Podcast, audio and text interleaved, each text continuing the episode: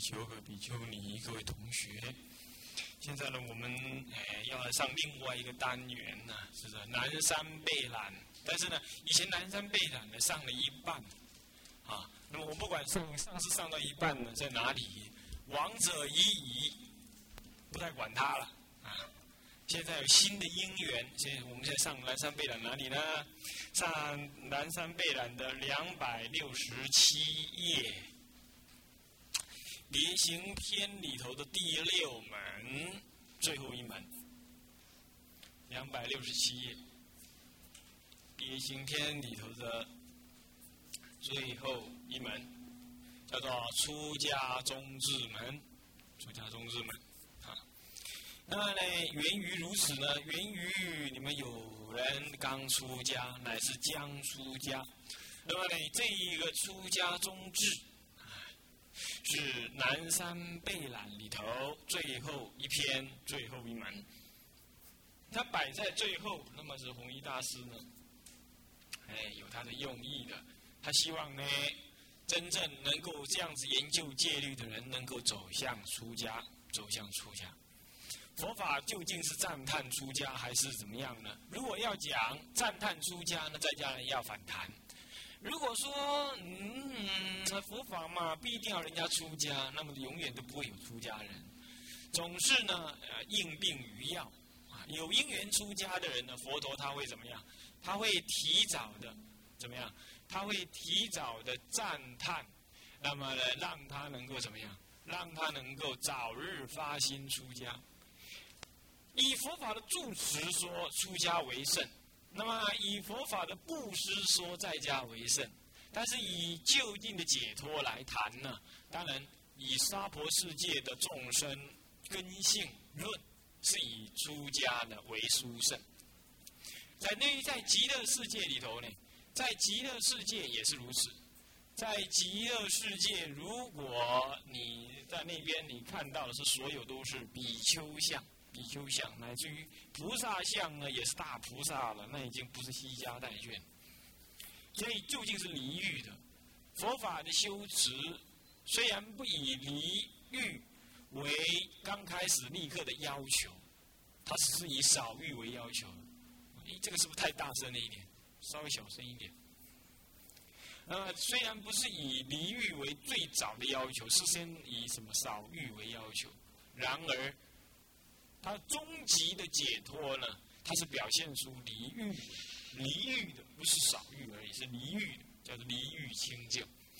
那么离欲的一种凡夫恨的开始呢？当然是什么样？舍俗出家，追寻极境。呃，因此最后一篇讲到，虽然在家备览，什么叫备览？备览是准备让你什么去浏览。也就是说，在家人的什么呢？在家人的戒律作为备览，可是讲讲讲讲到最后，就是劝你出家，就是劝你出家，因为戒律的目的是要追寻解脱的。那么对在家人来讲，他的解脱跟出家人的解脱当然是一样的。所以讲到极致的，就是进入到出家法啊。因此呢，在最后一篇呢，所以要讲解。呃，解脱的开始叫出家。那么，告诉你出家的宗旨，宗是什么意思？宗是指的什么？主旨的意思，主要的目的的意思。志是什么意思呢？啊，志是什么意思？志就是说目标该如何？主旨是什么？目标在哪里？啊，主旨是解脱。目标在于什么呢？在离欲清净，呃，宗旨，出家宗旨。呃，这是一个，这是一个单独的单元。希望已出家、未出家、将出家的人呢，呃，都能够看到这样子的一个出家宗旨，能够来反省自己，并且已经出家人说：“那我已经出家了，我还知道这干嘛？”不，知道这些能够更能够检验你。到底你出家的心是什么？啊，那么已经还没有出家的人呢？你过这种类出家的生活，你会不会发牢骚啊？乃至于你会不会觉得什么什么合理不合理啊？那么你从出家宗旨里头，你就会渐渐体会到，哦，原来出家还是比我想象中的还严苛呢。那你就会怎么更安于你现在的那种修行生活。所以，无论是已出家的人能够检验自己，将出家的人也能够考验自己，能够让自己呢。真正的发心，不然你就早日什么？早日包袱整理整理下山去了，啊，就不要再什么，不要再让自己感觉到受害，是不是啊？那么为什么呢？因为出家本来就是如此，所以我们来看看这样子的一个出家宗旨呢，是对于已经出家的，还有正要发心出家的。熏修出家的人呢，产生一种正确的认识，这种认识大概不会有什么样，不会有任何的疑虑了，因为它是什么呢？它是权威之作了，它不是那种对于一般人的那种泛泛的佛法介绍，啊，它是号称中国南山律的一个开山始祖啊，他的什么，他的这个说明啊，我想大概你就不用怀疑。所以我们来选它呢，作为可以说几乎是这一学习的结束啊，啊，搞不好还可以在结束之前就先讲完了。哦，我想我的用意很简单，就是让你们还没出家的或者已还没出家的，赶快发心安顿道心呢，能够出家。那么已经出家的，从此检验自己的，看看你呢适不适合，是不是符合了出家人的标准。那么这样子的一个录影带、录音带也将要去流通，希望能够透过这样子，让发心要出家而不知道该怎么准备自己的人，能够怎么样？透过这样录影带、录音带而能够发起道心来呢，去出家，那给予准备。OK，好，现在我们来念第六门。出家宗志下面那个小字，那是弘一大师自问自答。我们来问，我们来念一下：问，晋级。好，我们来随文了解一下。现在我来集在家背了。为什么在最后列出家宗志门呢？因为啊，他自问自答。他说：凡俗事。尚未出家，凡俗世，这个“凡”是什么？是发语词，只要是世间俗世俗修佛学佛之人，叫做俗世。尚未出家而欲出家者，理论上说，应该是在座的各位还留头发的人，啊，是指你们这几这些看起来少数，可是呢？呃，搞不好你们是未来是很重要的人的那些里面的这些人呢，欲出家者，须先了知出家之后如何发心，如何苦恨啊！注意啊，发出家最重要的发心，发心因地不争的，你的果遭于取。哎，你出家是发什么心的？啊，求清净自活。求公平、公开、公正，啊，求什么？求人家的尊重、礼貌，那么这个毫无意义的。如果你要出家是为了什么样？断除我执，断除欲态、情态，追寻什么？追寻清净解脱，能降服自心。如果你是要追求这样，那么因地增摇。甚至于更发大心，以我自己自修之力回向什么？杀九界众生皆同入福智，乃至于看到法门衰微，相视佛法充斥，那么呢，升起极大的愿心，愿以自己出家修苦恨，学习戒律之功德，那么助持佛法，随缘随力的弘扬佛法。那么就更好。可是要弘扬佛法，那就得要从自己的什么降服自心做起。能降服自心吗？哦，这就是啊，发心之后就要怎么样？降服自心是一件可痛苦的事情了。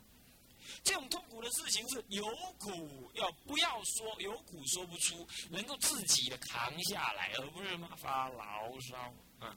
那么这就是苦恨了。苦恨不一定是挑财运水，但是它是挑财运水，挑财运水来诱发你内心的不满。啊，来逼急了之后就口急，狗急跳墙，那口无遮拦，你懂吗？逼急之后就会这样，你信不信呢？啊，相信哦，要相信的。平常呢，啊，everything is OK，啊，什么的我都很好的，啊，那每一个人都对我很好的时候，我一切都很好。当突然间发现我的波怎么比较小？你两个饼干，我怎么才一个？啊？你怎么骂他，不是骂我？呃，不，你都都你不骂他，都骂我，啊！你也打破瓶子，我也打破瓶子，为什么他不被骂，我被骂？渐渐渐渐的，你就开始看到你那不平衡的心态在那里蠢蠢欲动，这就是苦恨了吗？那个时候你就说，哦，这是这都不合理的，这件事情根本不合理，我为什么要去甩他呢？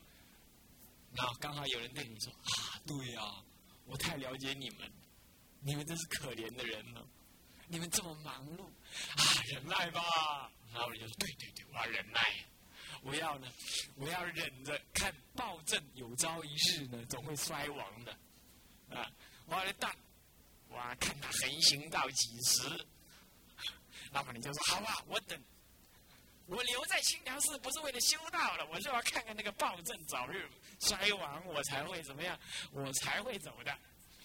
哎，那么就这种发音呢，那么你就怎么样？好好苦啊，好苦。我因为一个大学时代的一个学弟，哎呀，那么他到那个大陆去读书去了，读那个医学院，然后在大陆讨了一个大陆妹。那么他的妹妹也到那儿去，他的妹妹呢感到非常的愤怒，为什么呢？因为妈妈说的，我们一定要通过媒妁之言。可是弟弟呃不是哥哥太过分了，他自己谈恋爱，而且那个女的简直太下贱了。不惜换取台湾护照，用自己的肉体来换取我哥哥予取予求，这是觉得丢脸透顶了。而且妈妈竟然对这件事情呢置若不闻，根本妈妈的所谓要求我们要啊媒妁之言，不准交男朋友，不准交女朋友，根本全是假的。所以他妈妈每一次到大陆去带了十万块钱的衣服给送给他的未来媳妇的时候，这位女孩子就。非常愤怒的从他妈妈手上抢过来两箱的衣服，然后一一检查，好的留下来，坏的甩过去。那么呢，十万块钱的嫁妆呢，减一减，剩下两万块。你看看，这是四十人干的勾当嘛，对不对？什么的公平、公正、公开，对不对呀？啊，要平等啊，这是不平等的。非民主法治也，那就是暴政。所以呢，我得要好好的留着眼睛看他呢衰亡下去。那么这个是什么？好苦哦！这种生活好苦哦，生活在一种对立当中。后来他写信告诉我说：“我怎么可能原谅他呢？法师，你叫我原谅他们，你叫我看清楚他们，然后呢谅解人性，我怎么可能谅解人性？”他每一次就说：“我为什么谅解？我为什么谅解？我为什么谅解？”然后呢？他又多了一个为什么要谅解的痛苦，这就这样子。佛学的生活看起来好苦，可是当你认为你有你的理由说明他的苦是不合道理的时候呢，接下来你就怎么办？你就受苦了，因为你你正在承受一种你认为不合道理的苦，不公平、不公开这种苦。然后接着呢，你又说啊，为什么不能这样子啊？放弃吧，放弃抗争吧。放弃抗争吧，你又增加一个这种想法，结果你是苦上加苦，这叫做什么呢？这叫做苦恨。所以如何发心，如何苦恨，看到了没有？你们正在苦恨当中。不过你们这种苦恨是越弄越苦。人家出家人的苦恨是什么呢？越来越苦越干呢，就像吃什么一样，吃什么呀？吃苦瓜一样。那你们呢？你们苦瓜不是拿来吃的，你们拿来戴在脸上，苦瓜脸。苦瓜脸这样子不管用，要拿来吃。苦瓜霜，你看吃了会退火的。可是苦瓜如果戴在脸上的话，那就是一个包一个包的。啊，晚上想起来呢，是吧？哎心中懊恼，然后呢，欧班调阿剂几几七，那么就变成怎么样？就变成了苦瓜脸，而不是退火剂了。所以这个时候，干脆自量几粒，一定可否？看你是要在急流当中勇退，爸爸爸，我还是回去讨老婆生小孩算了。啊，这种生活过不了。或者你这么说的，那那你们清凉是算什么嘛？那我到别的地方去，就凭我，哼，啷个的客气我呢？啊，我到哪去，人家不要我？啊，为什么来你这边受苦受罪？啊，我此地不留爷，自有留爷处。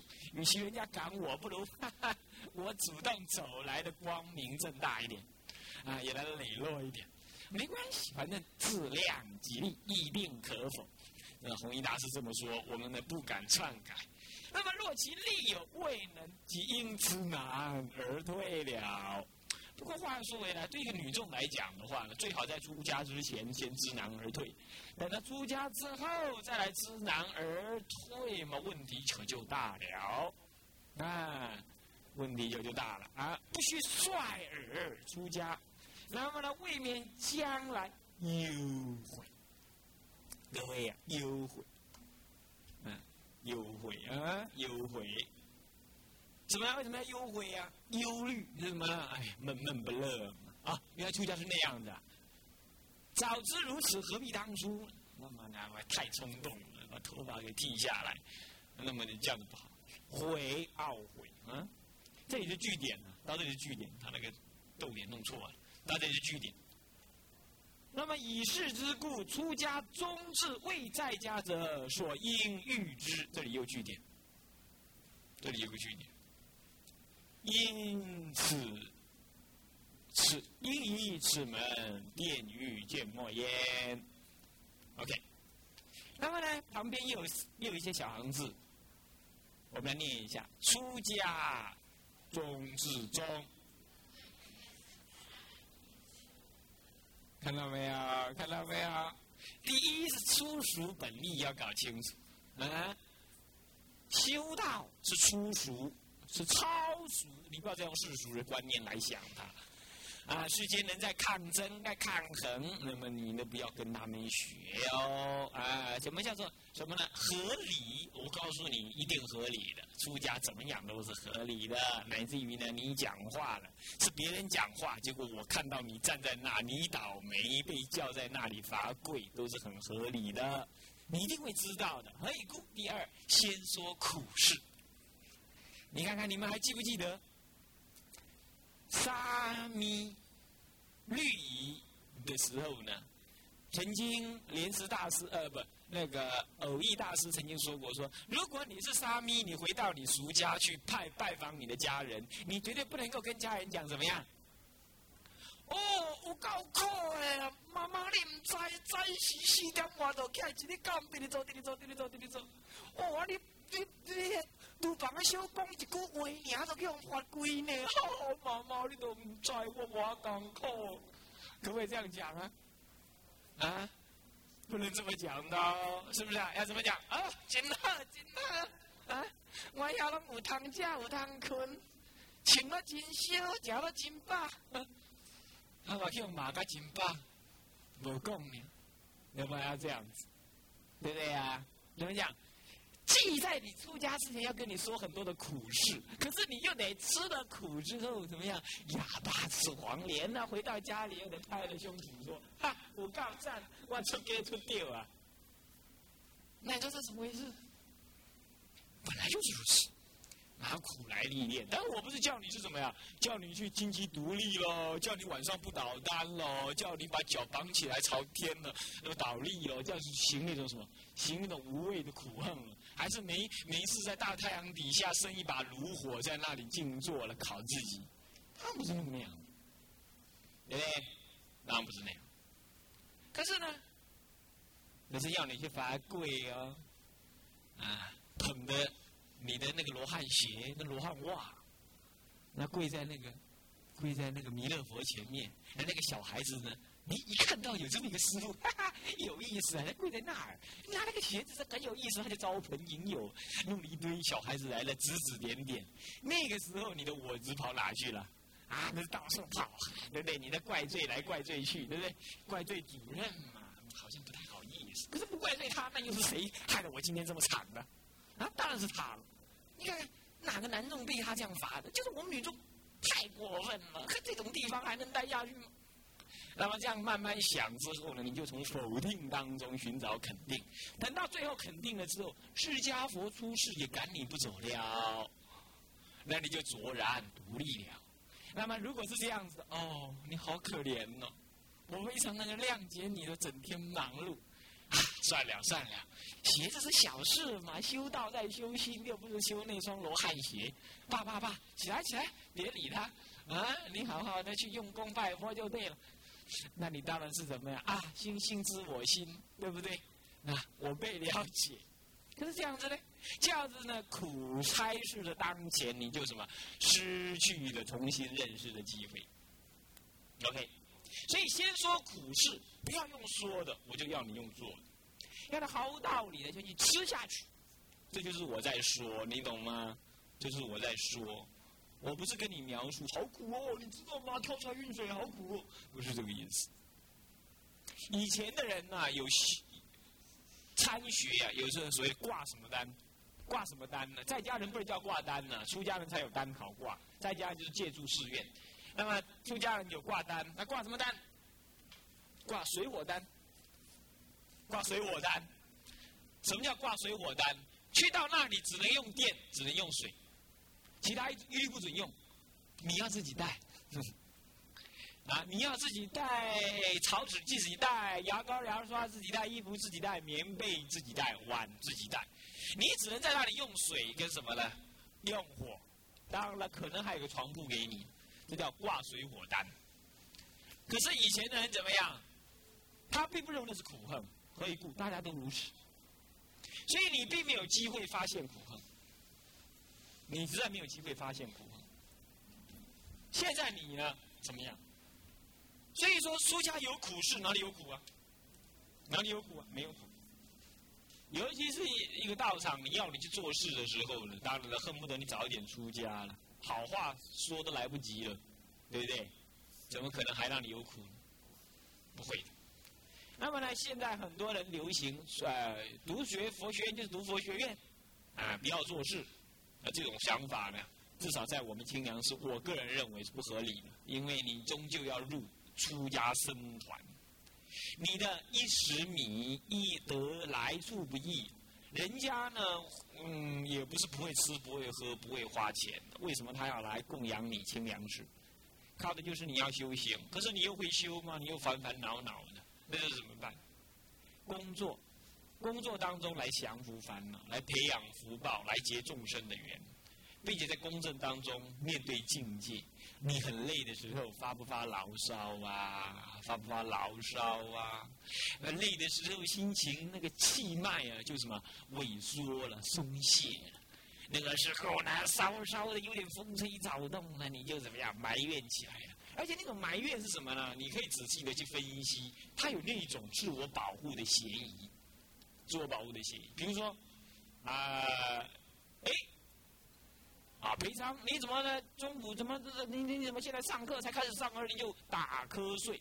你就说哦，昨天开会开的好晚呐，昨天的拜佛拜的好晚了，昨天呢，主任你不是叫我整理东西整理的好晚吗？所以我打瞌睡。那事实上如此吗？不一定，可能是你上这个课不喜欢上，也可能这个课你听不懂，也可能根本你压根儿心里有压力。所以你就让自己怎么昏昏沉沉，打瞌睡的原因有好多了。可是当你这样子要保护自己的时候，你就会怎么样？用种种理由去说他。这个时候苦恨就是能够怎么样？一个要让你得苦恨理解的人呢，要帮助你真上的，他就会这样大声呵斥。他说：“你这都是胡说乱干，你打瞌睡就打瞌睡，哪有那么多理由？”那么一个懂事的人，他会渐渐这样想：哦，是这样子吗？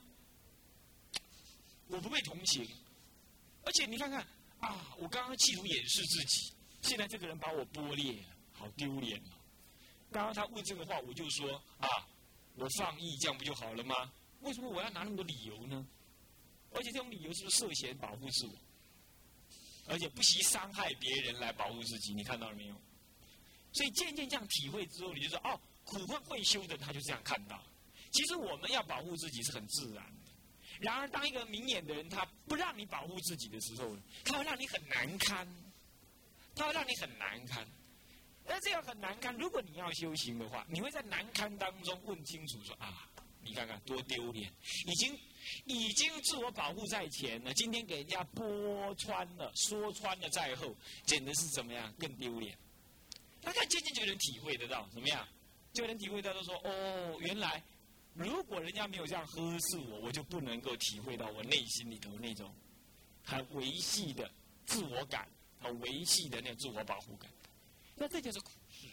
所以苦的历练能够让一个人的身心自我执着重的人呢，能够在苦的历练当中认清楚自己。所以其实真正苦都来自于自己，不来自于别人。而那个让你吃苦的人只有两种人：第一种人他是你的冤亲债主，他无论如何他就是会给你苦；那么第二种人是什么？他为你好，他要给你吃苦。那么你也想想看，你今天你来清凉寺里头，难道你的老师是你的冤亲债主吗？如果不是的话，剩下就第二种可能。那问题是第二种可能，你又很难相信。那这个时候就叫什么？要参一参，想一想。所以说，面对一些你个人感觉苦的事情的时候，我们讲先说这个说，这个说字呢，并不是意味着我就用嘴巴说，因为用嘴巴说得了三丈了，不如我就让你去尝尝苦事三分，就够了，就是这样子，那么就是这样。所以说呢，说。先说苦事，你看看，还没出家之前，一定要说啊！但是请注意，这个说是说要你去亲自体会，亲自体会那些看起来不合理的事情，你都能够坦然接受，那你一定是有办法能够有这个智慧看破这些，放下这些，这样子你就能够第三叫做具足五德。五德你怎么知啊？在苦的当中突破当中，你自然就会知道你有五德。出家是这多么的庄严之事，所以五德也不是说人家告诉你而你知的，还是你自己体会的。请注意，佛法永远是自己体会，人家说的不管用。安慰你或者给你好处，他只是暂时的麻痹。一个修道人呢，不需要什么。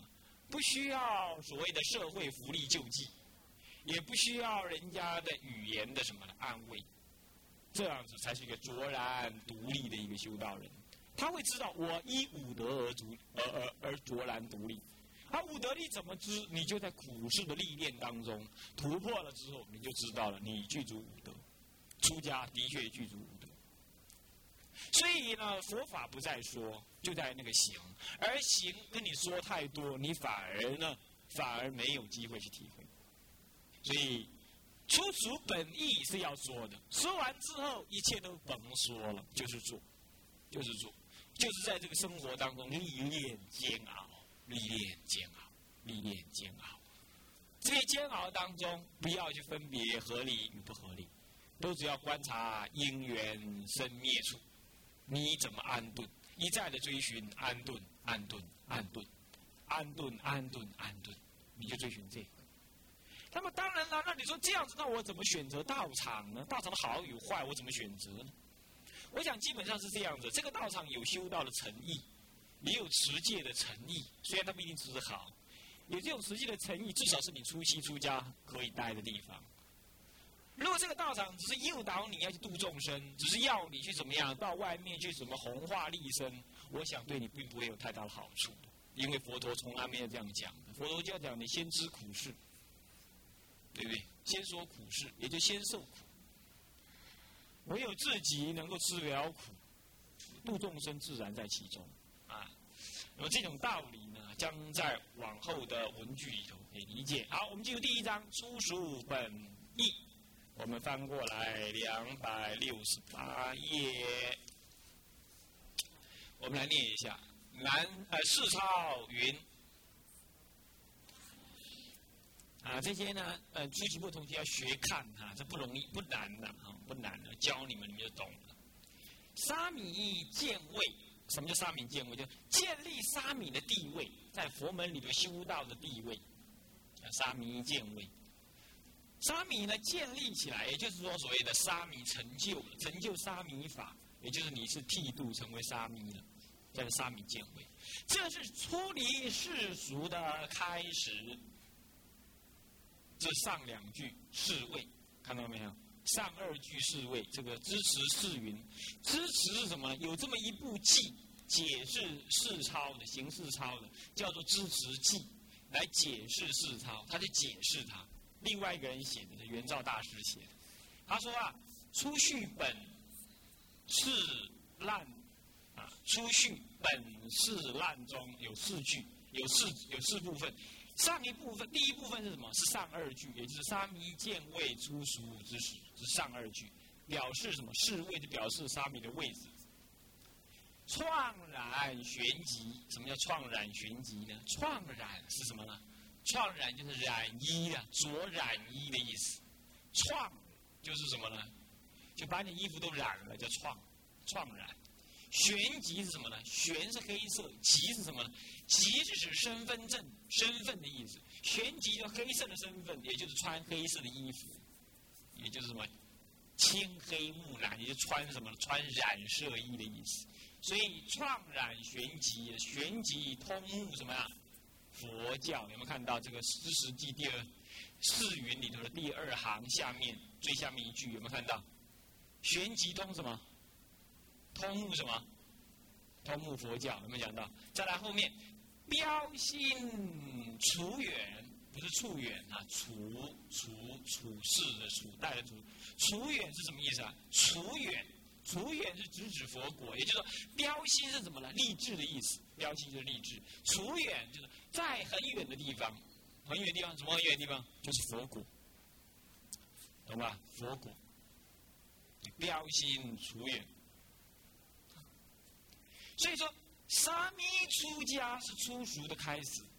他呢，穿上了黑色的出家之服，建立了出家人的身份。他的发心是要追寻解脱佛果的。自可行教，正用成修。什么叫自可行教呢？所以说，自己依着行教就治教，也就是戒律，行就行动嘛。行教就行行动，行动之教，自己依着戒律来学习实践，正用成修什么？正是出家人修行的本分，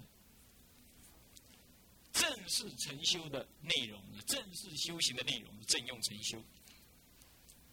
烂机相继是四色多有，是吧？与世俗相混乱的伪作沙门呢？这个遭到世俗的世色多有的，遭到世俗很多的什么有就是什么批评，批评，遭到世俗很多的批评。也就是说，如果你只是个沙弥，你都必须要好好的修道，不然的话，世间的批评立刻就来临了。那么接着我们来念四抄序云。然信为，现在解释了。他说了：“然而信是道的什么呢？缘道缘是什么意思啊？因为道道修道了，你有道恨，你的道恨是由相信你才能够产生。那么你不相信持戒，你不相信男女有别。”你不相信男子不要随便写信给女子，女子也不应该写信给男子，乃至于乃至于你看看，你们跟主任这这相处这么久了，主任有没有有事没事打个电话找个什么同学来问我今天看你脸色不对，有什么问题吗？那是不好的，为什么呢？两个人的声音在耳畔响起，这是不顶好的，对不对？那么这是修道了嘛？这是什么？男女防微杜渐，无论你是谁，他是谁，都不应该如此，对不对？那么这样子呢？这是什么？哎哦，你知道哦，这是修道的根本。你相信，那么你才会行这个道。你相信戒律是你解脱的根本，你相信戒律是佛法庄严的所依，你当然你才会行它，你才会赞叹它，你才会拥护它。所以信是为道之源呢，开始道的来源。那么呢，是功德之母。因为你信的时候，你才会那个欢喜的去做，做了你自然得到无漏的平等的解脱欢喜，这就是功德了。功是平等，德是有所得，在平等法中有所得，平等法能够有所得，那不得了啊！啊，我们都是在差别法，是不是啊？那么能够在平等法中有所得，或者说功是一种什么作用，能够让你消除业障。净除业障，德是什么呢？能够增上你的什么？增上你的解脱庄严。无论从怎么个说法，都是告诉你怎么样？因为业都是告诉你的，那是一个解脱的什么？解脱的相状。有了功德就能够解脱。我们是靠功德解脱的。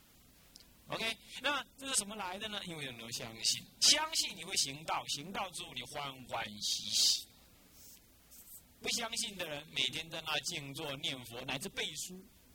哎呀，哪有这种背法的？背不了了，背不了了，我不想背了，不想背。人家怎么样？人家十一点钟、十二点、呃十点钟才开始拜佛，你呢十二点、十一点、呃十点钟之后就把什么棉被摊开来，当然啦啦啦，往上面一倒，两脚伸直，一睡天下平。大丈夫一睡天下平，啊，管他三七二十一。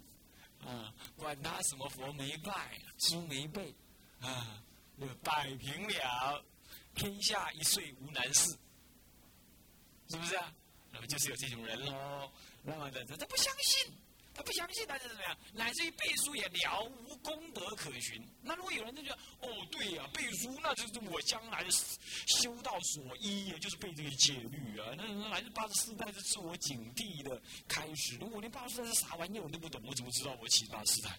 我得要背啊，这是很有道理的。那就欢天喜地的背，乃至虽然你背很慢，可是人家看得出来你在努力嘛，看得出来你在努力。你这种努力的本质就带上了诚意，因为诚意你就让护法龙天欢喜，让你的冤亲债主欢喜，他就对你呢怎么样？不但不害你，还要扶持你。可是反过来呢，这就是功德之母了吗？是吧？就有解脱的象征就出现了吗？所以说，信是道之源，功德之母啊。可是。那么呢，智又是什么呢？修信，那么智是什么？智就是理解佛法，正确的理解佛法，把持保持佛法的义理。而且这有这正确理解不在说，在于身体力行。在身体苦恨苦恨，你们哎，我不要说了。呃，你说你要修苦恨，对不对？我看你们很多人在那个入学时候填的那个单子上面，哎，你是觉得老师是严一点好呢，还是松一点？那么第一个就是说要苦一点，严字才能出高徒。我看你们百分之九十都这样填，啪啪的这样一勾严一点呢。现在呢，现在你们完全的怎么样？完全的方案，是不是啊？完全方案。啊，发牢骚，那就是说这种理解是假的。这你感情上认为如此，不，理智上认为理如此，可是感情上突破不了。呆机刚刚逃下来啊，事到临头了，就怎么样啦？情绪就控制不住了，歇斯底里。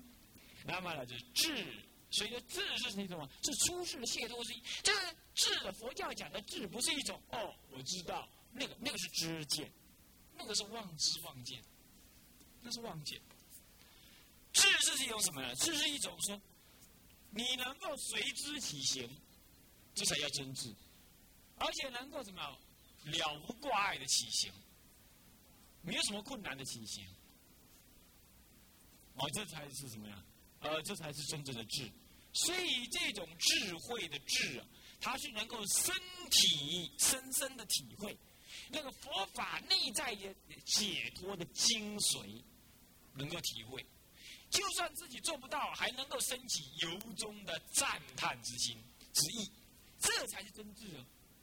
那有的人就是哦，我知道，那你也赞叹不了，乃至于你根本行不了，甚至你不打算行它，那么这不是真智。嗯，这不是真智。所以说呢，有了这种智慧，你就能够起行，有了起的行，你就能断除你的什么恶业。所以这是解脱之因，懂意思吗？哎呀，这很难的，这很难的。是不是？你们要随分随顺序啊。服务出家者必先此二，你们有没有记住这两件事情？相信吗？你们相信教导吗？你们了解这教导的意思吗？以及你们了解很多纪律上的那种维系的要求，不是小心眼，也不你也不能够用你自己的情绪来认为啊，我又不是那个意思嘛，你何必管我那么多？我可以自己用功嘛，你为什么不让我自己定功课？你要压迫我，要求我用功，像这样的想法是不对的。你可以。就是在你认为你可以的时候，我不让你可以，这当中你就得降服自己。这降服自己就是一种什么呢？一种智慧。我也知道你可以啊，将来你就可以。现在不要用你可以，你你你现在就用你可以，你会习惯于我可以。将来你什么都要我要那样，我可以那样。这种修道呢？是充满我执的，是夹杂情态的。我说情态不是指女人有情态，我说男女都这样的，自我的情感啊，自我的世界。你这样面对，你这样面对解脱的更遥远啊，更遥远。